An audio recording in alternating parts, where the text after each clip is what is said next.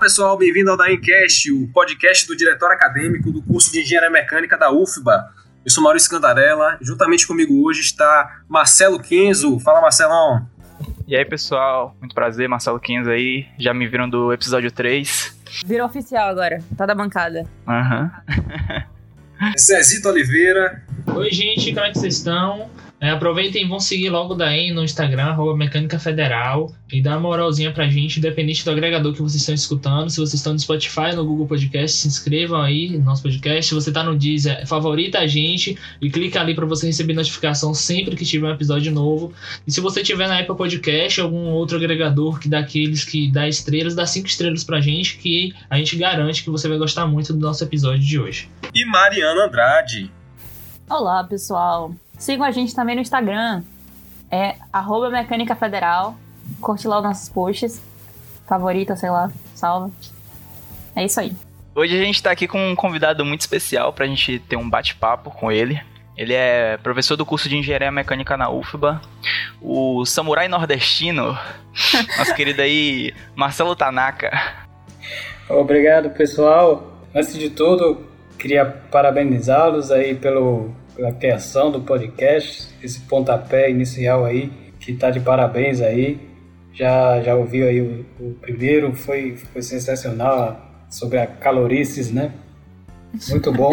É, é, e é até informativo, né, para o pessoal que está entrando aí na, na universidade. Aqui tem informação.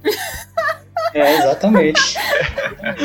Desejar vida longa, né? Vida longa ao podcast, que dure bastante aí, assim como o diretório acadêmico. E obrigado aí. Abençoa, Senhor, as famílias, amém. Abençoa, Senhor, esse podcast também. Amém, ô Glória. boa, boa, Zazito. Então, galera, para começar a nossa entrevista, vamos conhecer um pouco mais, né, desse cara aí que tá conversando com a gente, né? Nesse momento, Marília Gabriela, é Marcelo Tanaka por Marcelo Tanaka. Conta pra gente, Marcelão.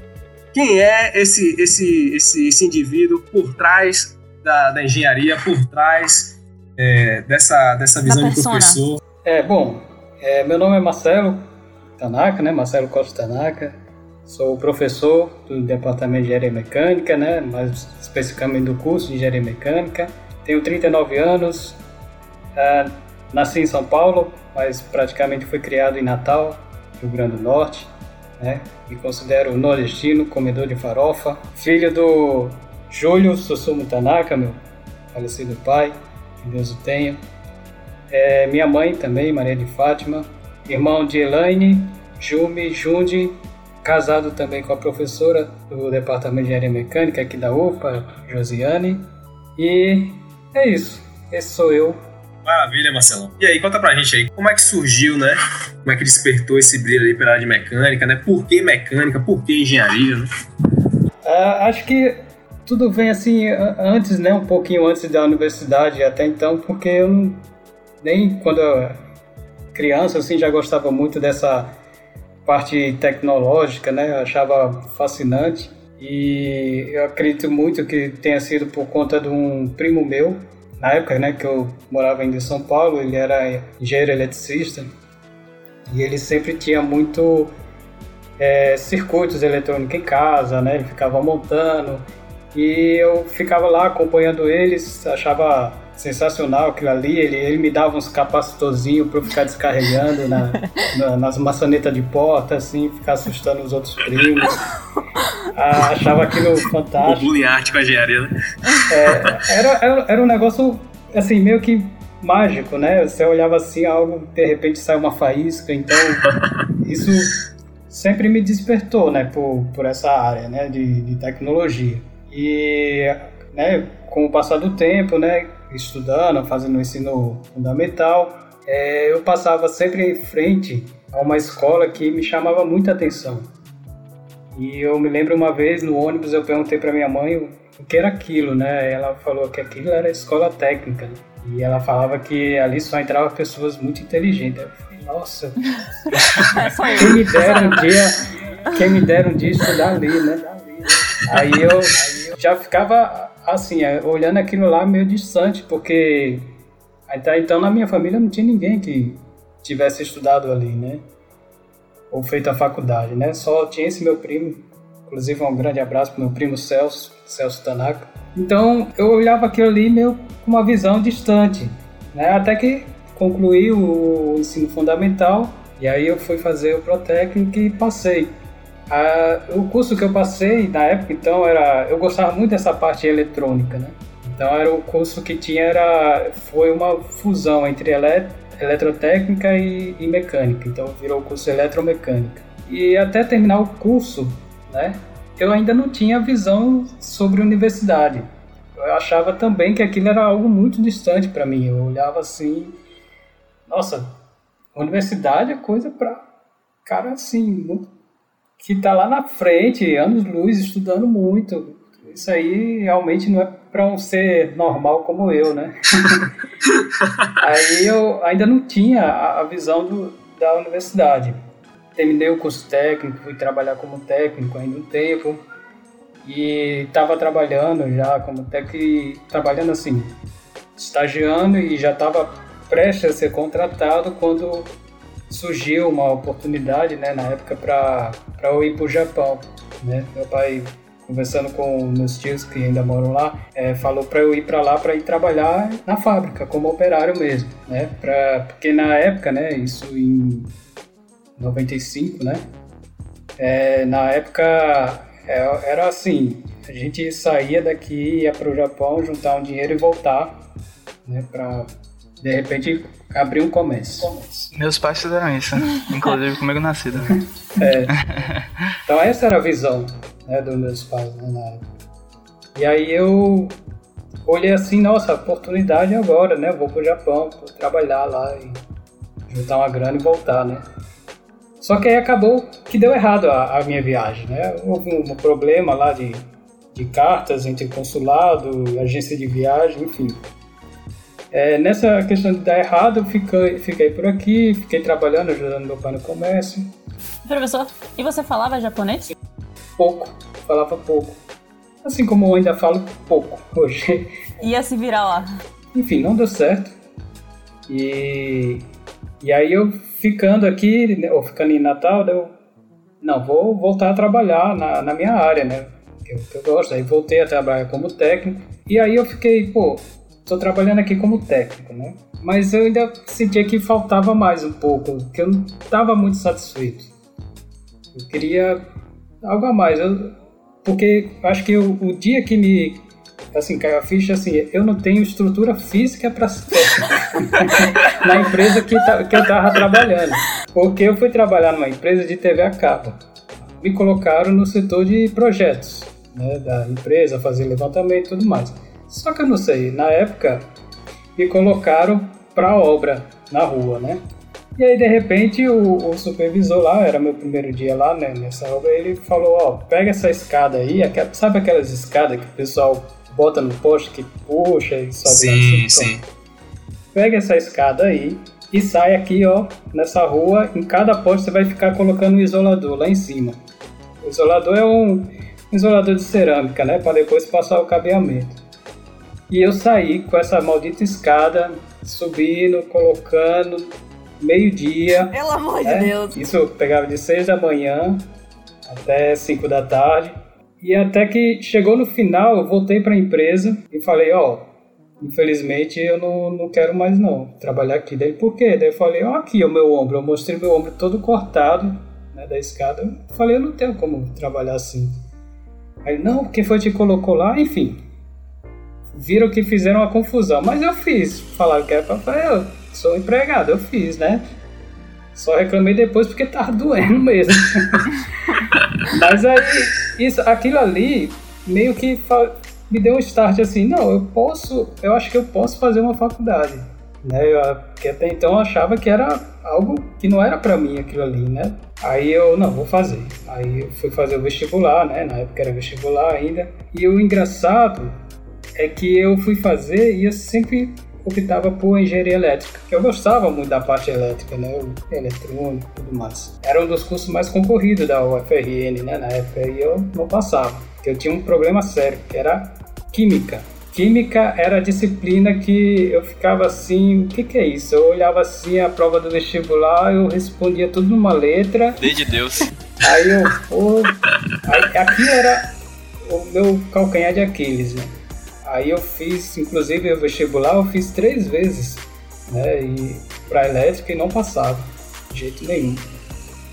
Aí até que surgiu, tinha um colega meu que já estava fazendo mecânica lá. É, aí ele falou, ó, oh, vamos na universidade conhecer os laboratórios, né?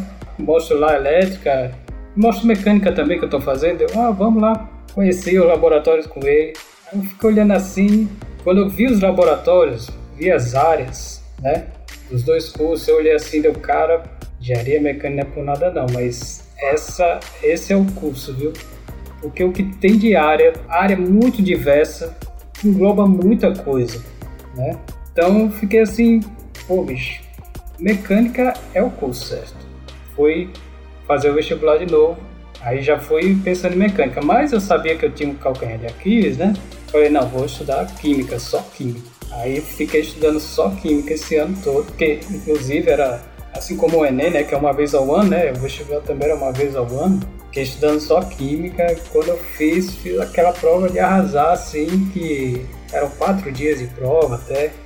E aí quando deu o resultado lá, olhava assim, puxa, passava em qualquer curso que tinha na, na universidade, sabe? Com, com minha pontuação.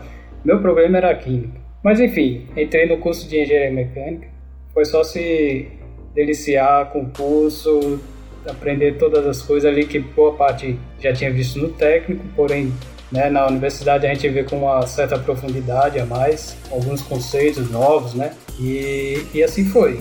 Fui pelo curso e aí sempre olhando as diversas áreas, é, é normal, né? Todo mundo faz mecânica, sempre tem uma área que você fica mais afim né, do que as outras, mas Nunca deixei nenhuma outra área sem dar nenhuma importância. Fui fazendo todas as disciplinas assim de um modo bem dedicado, né? Até porque eu já tinha uma certa experiência, digamos assim, da escola técnica, porque quando eu entrei na escola técnica eu tinha o quê? 14 anos, adolescente, né? Então nessa época a gente, o quê? Sei lá, se divertir, aprender as coisas novas da vida, né? E acabei não dando tanta importância ao, ao ensino em si da, da escola, do, do, ensino profissionalizante, né?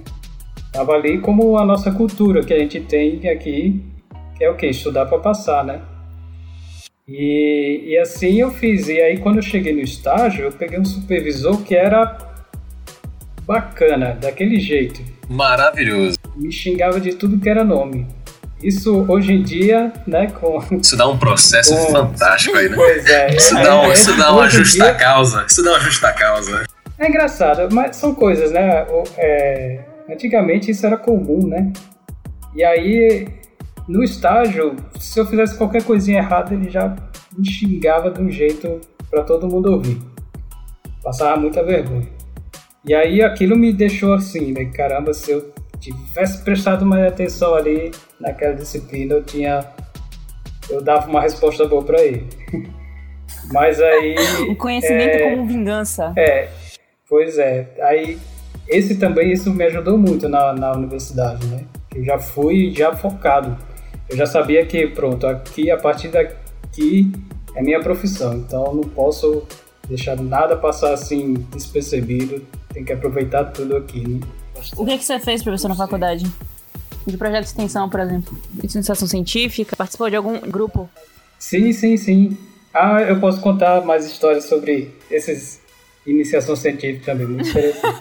Pode falar, o espaço aqui tá aberto, a gente vai ouvir. Queremos isso, esmiuçar essa, essa graduação toda aí. Eu, eu tive diversos professores né, na, no curso lá da, da mecânica da UFRN que guardo no meu coração e que me ensinaram muitas coisas, né? não só a, a, teoria, mas coisas é, profissionais da vida também. É, vou citando os nomes aos poucos e se de repente eu esquecer algum, não, não é por, por esquecimento, e sim porque talvez o assunto não tenha trazido à tona. Mas logo no início do curso eu tive um professor que se chamava Telésforo, nome meio diferente mas ele era um professor que empolgava muito né, os alunos de uma forma assim provocativa. Por exemplo, você, na, e ele dava introdução em engenharia mecânica, né? Aí ele trouxe, trazia assim um, um paper assim, de uma revista assim em francês e falava: "Eu quero que você explique isso aqui para mim agora, para a turma toda". Era era desse formato que ele fazia. E e aí ele, ele tinha esse lado né, dele provocativo que, que era até meio desafiador. Eu, eu, eu, tomava aquilo como um desafio. E aí teve um dia no corredor, isso já não era mais em aula, eu andando no corredor e ele estava conversando com um aluno que estava prestes a se formar, um formando, e me parou no corredor, ó, me reconheceu, né? Esse aqui é o Tanaka, ele é aluno do primeiro semestre de engenharia mecânica. É, e esse aqui é fulano, aluno do décimo período de engenharia mecânica, concluinte. Aí, fulano, quantos trabalhos de iniciação científica você tem? Aí ele olhou assim, ah, professor, tenho quatro trabalhos de iniciação científica. Olha só, tá vendo? Tanaka, quantos trabalhos de iniciação científica você tem? Falou pra mim. Aí eu olhei assim eu falei, primeiro, o que é isso, né? eu assim, eu não sei nem o que é isso. Aí ele, tá vendo? Tanaka tem zero trabalho de iniciação científica. E eu fiquei assim, e aí, Tanaka? Vai deixar assim mesmo, ficar com zero? Eu olhei assim, eu, ok, eu, primeiro eu vou saber o que que é, depois eu tento colocar uns números aí, né? Foi passando, né, os, os semestres, e, ele mesmo me apresentou a um outro professor lá, o professor Guilherme, que, que também me introduziu nessa parte aí, mas depois eu passei para outros trabalhos com outro professor que, que eu fiquei até praticamente final do curso, que é o professor Luiz Pedro. Grande abraço aí, da metrologia também da UFRN. E ele. É... E aí eu comecei a fazer meus trabalhos de iniciação científica, né? Enfim, apresentei meus trabalhos, terminei o curso com 15 trabalhos de iniciação científica. Aí, ó, uma lavada. Aí eu, eu não fiz né, isso, mas eu poderia me dar até vontade. Se o professor Telésio estiver nos ouvindo, João Telésio, o professor saiba que eu terminei o curso com 15 trabalhos. Está lá no meu lado, você pode conferir lá. Muito bom. E, professor, essas suas experiências na, na faculdade, como é que elas influenciaram na escolha para sua carreira? A área acadêmica, assim, foi sempre sua primeira opção? Não, pois é, é, isso foi é uma curiosidade também. Eu nunca, desde que eu entrei na universidade, nunca, nunca pensei em seguir a área acadêmica. Meu negócio era fazer o curso de engenharia mecânica para ser engenheiro mecânico, né? Trabalhar como profissional engenheiro mecânico. E assim eu fiz, né?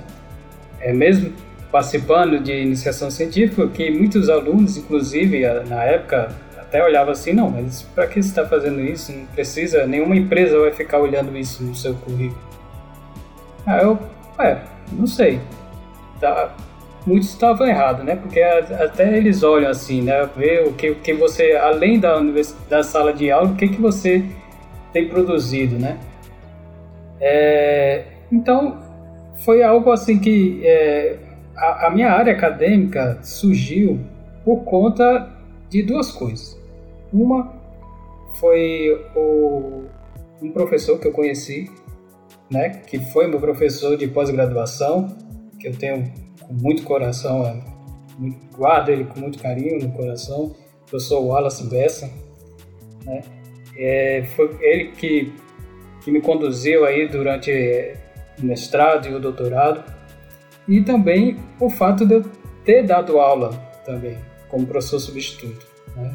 Então essas duas coisas foram assim que, que motivaram muito a seguir a carreira acadêmica. Mas eu só entrei nisso porque, né? É, como eu falei, o negócio era terminar o curso para ser engenheiro. E assim eu fiz, me formei, fiz meus estágios, comecei a trabalhar na área, até que chegou a, a nossa famosa crise, né? Famosa, por que, que eu digo famosa? Porque ela vai e vem. Infelizmente, aqui no, no nosso país, nós vivemos de altos e baixos, né? É uma montanha russa. E quando eu me formei foi em 2008, né?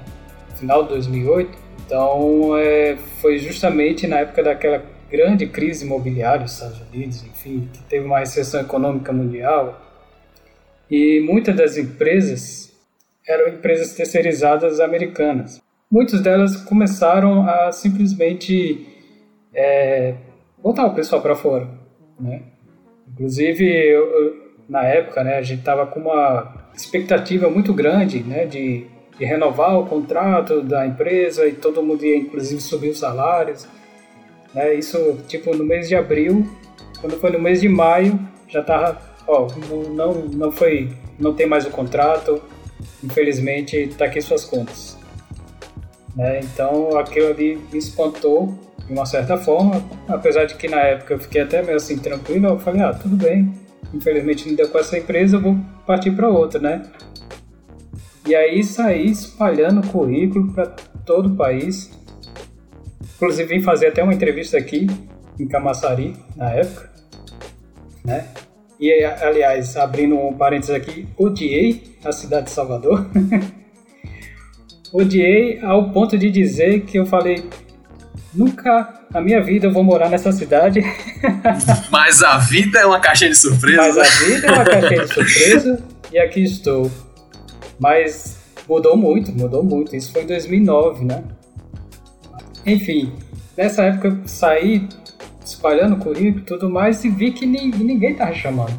Mas nesse, nesse período, só para fazer a linha do tempo, né? Você tava, tinha terminado a graduação, uhum. né? estava formado, estava trabalhando já na empresa de petróleo. O mestrado, você já estava com o mestrado encaminhado para iniciar ou para já estava pensando? Não estava nada, tava, não tinha nem, nem passado a idade de, de seguir mestrado, né? Não, não, exato. Eu estava só na empresa, me dedicando à empresa e tudo mais. E quando eu fui demitido, né, e saí procurando emprego, tava, isso foi um período curto também, né? Tipo, é, foi em maio, primeiro de maio, me chamaram setor pessoal. Falaram, né? Ó, infelizmente a gente não ganhou o contrato, você vai ter que sair. Você tá com um projeto? Eu falei, tô, quantos dias você tem nesse projeto? Eu falei, 15 dias. Era pra ter dito um mês, né? 15 dias. Aí eu falei, então já sabe que dia 15 você é o nosso último dia aqui, deu, tá bom. Aí, Beleza, café. Pois é, aí eu, enfim, fiquei fazendo, espalhando currículo, fazendo entrevista, e nenhuma empresa estava chamando. E até que chegou junho, mais ou menos metade de junho, final de junho, começou a abrir a seleção para o mestrado né, na UFRN. Aí eu pensei, ah, já que eu estou parado, né, se é para ficar parado, é melhor me qualificar. Aí eu pensei, vou fazer o mestrado, mas pensando mais de forma ainda profissional, assim, para fazer de forma para utilizar na área de trabalho e tudo mais e a, ter uma formação a mais, né? Entrei no mestrado, né? Fiz a seleção, entrei no mestrado. E uma coisa que me ajudou muito, né? Que inclusive me ajudou muito na, no ranqueamento, né? Que existe um ranqueamento das pós-graduação por, por conta das bolsas, né? Foram justamente os trabalhos de iniciação científica. Praticamente fui o primeiro. E aí eu já estava com a bolsa garantida. Só que houve um problema no cadastro dos bolsistas na época, e atrasaram as bolsas. A gente não estava sendo cadastrado como bolsista e eu comecei a ficar meio assim, né? Porque aquela grana que eu tinha de engenheiro ali tá, já estava assim, eu já tinha uma certa perspectiva até de quando ia durar. Eu reservei já um bolinho ali para passar a época de vacas magras, né?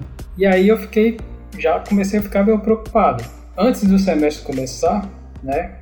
Houve um. Não, aliás, o semestre começou eu já sabia que não estava cadastrado como bolsista por conta desse problema. E aí houve uma, um concurso para substituto. Fiquei assim, daí balanceado, pô, vou fazer concurso, não vou, daí. É, vou fazer. Fui fazer o concurso e passei. Daí eu, ah, nossa, agora eu vou ser professor substituto, ó, que legal, nunca dei aula na minha vida. Como é que vai ser isso, né? Fui estudar as disciplinas que eu tinha passado e para dar aula, né? Fiquei dando aula e aquilo ali foi mostrando assim que boa parte do que eu estava fazendo ali em sala de aula era algo que eu já normalmente fazia na graduação por conta do laboratório. Eu fiquei muito tempo como bolsista, né? De, eu comecei como iniciação tecnológica, depois fui para iniciação científica no laboratório de metrologia da UFRN, né? Com o professor Luiz Pedro. E também com um grande mestre da área, que é o professor Walter Link.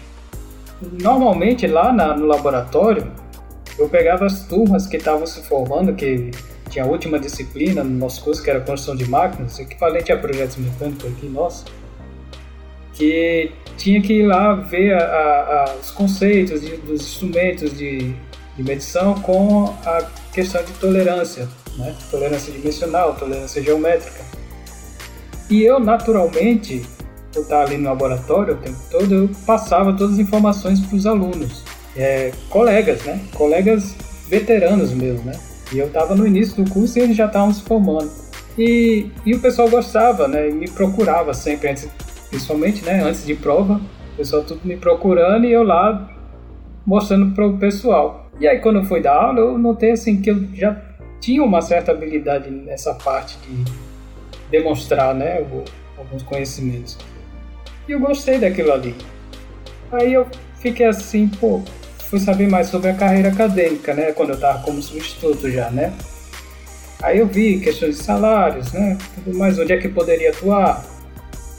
Aí, normalmente a gente aqui, né? A gente, a, a nossa maior intenção é principalmente as universidades por meio de concurso, né? Ou escola técnica também. Mas também tem as universidades particulares, né? E questão de salário em relação a engenheiro, profissional engenheiro. Bom, existe uma certa diferença, né? Não é a mesma coisa que engenheiro mecânico. Mas é, o estilo de trabalho é também diferente, né? A, a, intensidade, eu não digo que é... Posso dizer assim que ah, todo mundo pensa, ah, aula é tranquilo demais, né? Vai, pensa assim, ah, é, você vai lá dar aula. Inclusive muitos colegas meus, né? Colegas antigos, quando encontro, né? Hoje em dia, e aí, tá só dando aula? essa, é, essa é clássica. É, é, é, essa é a pergunta clássica. Só dando aula? Deu, é, pois é, só dando aula. Não, não, não, não estico a conversa, não. Porque tem um, um mundo, né, né? Tudo isso aí, né? Ah, mas, enfim, é um outro estilo de trabalho. É, e o salário não é o mesmo, né? Tem sua sua defasagem em relação ao mercado de trabalho, mas eu acho que se você faz o que você gosta, né, mesmo que você não opte pela carreira acadêmica, vai ser profissional, engenheiro, e você está amando fazer aquilo ali, então você tem uma qualidade de vida boa. E é isso que é importante, você ter a qualidade de vida. Né? Então, quando eu vi como substituto que eu estava tendo uma qualidade de vida melhor para mim, né, do que a época que eu fiquei como engenheiro, até porque eu ainda gostei muito, adorei. E não é à toa que durante o mestrado eu ainda voltei a trabalhar também uma época, só para tirar férias do engenheiro mecânico lá da, da Petrobras. E só que eu estava já nessa época já estava afirmado que ia fazer a seguir a carreira acadêmica. Né? Mas esse retorno era exclusivo na área de projetos, né? 100% foi área de projetos. Isso. A área de projetos, né? estrutural e de tubulações. Ah, enfim, eu naquela época eu fiquei assim, não, eu tô vendo que eu gostei dessa parte aqui, que eu tô fazendo uma continuidade do que eu já vinha fazendo com o laboratório, que eu sempre gostava de passar né, para os alunos. E além disso, eu estou aprendendo muito. Né? Nós, professores, estamos em constante evolução e aprendizado. Né? toda hora pegando assunto novo, pegando o que é de novidade para inserir nas disciplinas. Então você o aprendizado é contínuo. Não, não quero dizer que na carreira profissional, né, de engenharia, você não vai ter isso. Vai ter também, né? Mas aquilo estava me agradando muito mais, né? Porque apesar de eu ter trabalhado um curto tempo, né, na, na parte de engenharia, mas eu vi que começava a ficar meio mecânico é mecânica que eu digo você fazer coisas mais repetidas. Tem uma hora que eu pegava projeto, passava assim o um negócio rapidinho. Eu olhava assim, ah, isso aqui eu já sei. Pá, pá, pá, pá. Aí, ou seja, já tava ficando meio meio assim. Menos desafios, né? É. Mas isso, é claro, é de empresa em empresa, né? Caso a caso. Enfim, mas na época eu vi, comparei os dois, coloquei na balança e decidi. E, e outra coisa, como eu falei, né? Uma coisa que também me influenciou muito foi o meu orientador, o professor Wallace, que, que olhava assim, caramba, se um dia eu crescesse, eu queria ser igual a ele. Infelizmente eu não cresci, ainda estou parado aqui. Mas, enfim, é, cara é um excelente profissional, acadêmico, profissional engenheiro mecânico também. E, e assim, aquilo me, me fez assim pensar muito, ah, essa carreira aqui é o que eu vou seguir também. Então eu decidi, vou seguir essa carreira. Tanto é que como substituto, né, eu tinha contrato dois anos, eu parei com seis meses só para me dedicar ao mestrado, para terminar logo, né, iniciar já o doutorado, é, porque eu já já estava com essa visão. Aí surgiu esse convite para voltar, para ir tirar as, as férias do engenheiro mecânico lá da Petrobras, tudo. E eu tive que conversar com a pós-graduação, falar com eles, ó, oh, é, tô precisando ir lá tirar as férias do colega lá, que mas é só por esse curto período, eu queria que vocês interrompessem a bolsa e tudo. E eles me liberaram, ah, só por um mês, é. Fui, terminei, fui para lá, trabalhei. Quando eu tava lá, o pessoal, não, peraí, tá chegando o final do mês, mas vamos sentar aqui e conversar de novo. Você não quer continuar aqui não na empresa? Bora rever esse contrato aí. É, aí, aí eu, quando eles falavam isso, ainda falavam assim, mostrando a carteira de trabalho, né? Com, com um saláriozinho assim, né? My precious ali, ó. Vamos conversar se você não quer. A gente tem interesse que você continue aqui, aí Aí eu ficava olhando aquele salário lá da carteira, olhava para minha bolsa de, de mestrado. Aí eu, nossa senhora, o que, que eu tô fazendo? Mas eu vou seguir isso aqui, né? Na época, meu pai ficou pé da vida, que, que eu estivesse já trabalhando, né? Mas enfim, eu falei, não, vou dar minha palavra aqui, minha palavra foi essa e acabou. Eu voltei, terminei mestrado, fui fazer doutorado, enfim já estava querendo seguir essa carreira a partir daí. Falou também, professor, que sobre, sobre o seu mestrado, que o senhor escolheu voltar para o mestrado e também já queria fazer o doutorado. E a gente sabe que o senhor fez uma parte do seu doutorado na Alemanha. A gente queria saber um pouco do senhor, como foi essa experiência do mestrado, qual foi a área que o senhor fez o mestrado, também do doutorado, como foi essa experiência e como surgiu essa oportunidade de fazer eh, esse doutorado sanduíche lá na Alemanha e como foi essa experiência e como surgiu ela. Ok. É, então. Bom, galera, encerramos aqui a primeira parte dessa entrevista. A segunda parte será lançada no próximo podcast. Nos vemos no próximo episódio. Um abraço.